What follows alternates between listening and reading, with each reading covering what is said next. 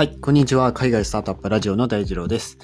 いやー、本当に咳がもう止まらなくてですね、なんかもうラジオ、ラジオの配信って本当に咳が出ると、なんか本当に聞いてる側も本当に聞き取りづらいというか、こう、聞こえづらいというか、なんか、すごい、耳障りとまではいかないですけど、ね、なかなか咳が治らなくて、ちょっと聞き苦しいかもしれないんですが、えー、できるだけ、えー、ちょっとこらえてやっていこうと思います。はい。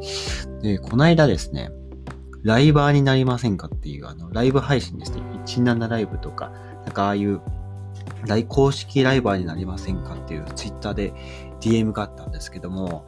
ライバーって結構時間が拘束されますよね。ライブを、まあ、基本的に公式ライバーって呼ばれる人たちって、まあ、毎日ライブをするんではなかろうかと思うんですが、そのライブしている時間はやっぱ拘束されるわけで、それをしないと、まあその、ね、ライバー、ライバーの方は、なんかこう投げ銭とかで、まあ収益が得られるのかもしれませんけど、まあそれを、まあ固定の時間がまあやっぱりどうしても拘束されるので、だったらまあ今までの、まあ、YouTube だったりとか、こういうラジオ配信とか、えまあ、そういった、まあ、その、ね、アーカイブみたいな形でいつでも見れるっていう方が、まあ、楽なんじゃないかなと思って、あとはもう本当に他のいろんな仕事しながらライブって結構しんどいかなと思って、まあ、ちょっと丁重にお断りしたんですけども、なんかそんな話がありましたというところからですね、えー、久しぶりにやっていこうと思います。今日は、えー、ミツバチを飼わずに精密発酵で蜂蜜を作るメリバイオっていう会社ですね。えー、こちらですね、微生物を使って、えー、いわゆるその特定の動物性のタンパク質ですね。まあ、これを量産する、まあ、技術、技法ですね。まあ、精密発酵っていう技術があるんですけど、まあ、これですね、ミツバチに頼らずに、えー、蜂蜜と同じ人工の、まあ、蜂蜜を、えー、開発する。まあ、これをやってるのがメリバイオですね。えー、アメリカの、えー、サンフランシスコですね、立ち上げていて、えっ、ー、と、もうすでに、えっ、ー、と、あ、ごめんなさい、資金調達の話は特にないんですけども、今、その市場規模ですね、蜂蜜の市場規模が全世界で約100億ドル、えー、約1兆1800億円ぐらいの蜂蜜市場に、まあ、このメディバイオが、こう、まあ、今、蜂蜜がですね、やっぱり世界的に、世界的に、そうですね、えー、まあ、絶滅とまではいかないですけど、すごく数が減少しているので、蜂蜜のその、ね、負担を減らすっていうところと、まあ、サプライチェーンですね、食品を提供していくところですね。まあ、ここをにメスを入れていくというのが、まあ、メリーバイオですね。2020年に立ち上げたばっかりの、えー、会社ですね。で、まあ、養蜂家の方たちっていうのも、まあ、どんどんね、数が少なくなってますし、その蜂の管理って非常にこう、シビアですね。あの、気温の変化とか、まあそういったのも全部管理しないと、もう蜂の巣箱が全滅ってなってしまうと、もう蜂蜜取れなくなったりね、してしまうので、えー、まあ結構センシティブな管理が必要だと。で、かつですね、まあ、その、過去にまあ、アインシュタインがですね、まあおっしゃってたことですけど、もしですね、地球上から蜂が、ミツバチがいなくなったら、まあ、人間は4年以上生きられないだろうって、えー、言ってるみたいなんですけども、まあ、実際に世界のその主要な、いわゆる農作物の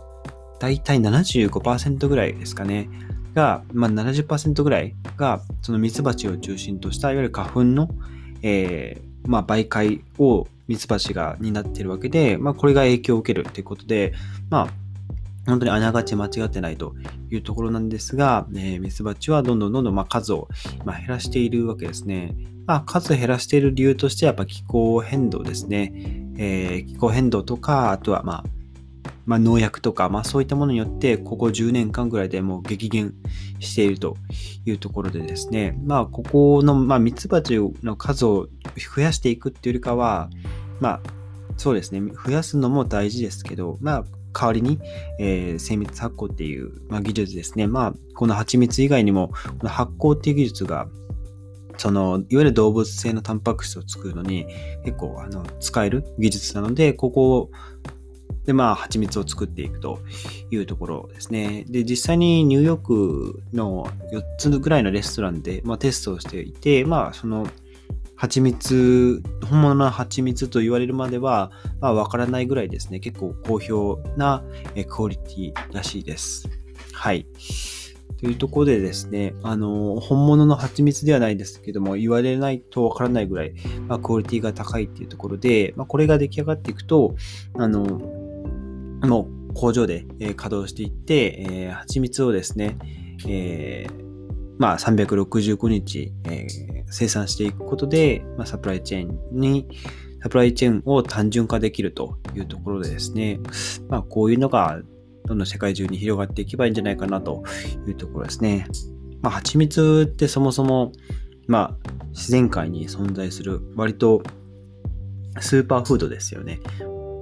最初に見つかったのがどうやらエジプトで、エジプトのピラミッドで、え発見されたらしいんですけど、あの、この蜂蜜の生産っていうのはやっぱり、ね、いろんな、その、植物の生態系にマジでダメージを与えてるので、あとはその、まあ、今大体蜂蜜、蜂蜜じゃない、え、ミツバチって2万種ぐらいその野生、あとはその在来種のミツバチがいるっていうところ、まあ、このフードテックの話してくると、大体地球温暖化の話と、えー、結びつくんですけど、ね、まあ、やっぱり気温の変化ですね。あの、どんどんどんどん暖かくなっていくってところが、まあ、ミツバチにとってもあまり良くないというところですね。はい。まあ、というところでですね、えー、今日は、えー、ミツバチですね。えっ、ー、と、買わず、ミツバチを買わずに精密発酵でき、で、蜂蜜を作るメディバイオという、まあ、会社についてですね、紹介してみました。はい。今日のエピソード役に立ったらいいなと思ったら、ぜひフォローをよろしくお願いします。それでは皆さん、素敵な一日をお過ごしください。また明日お会いしましょう。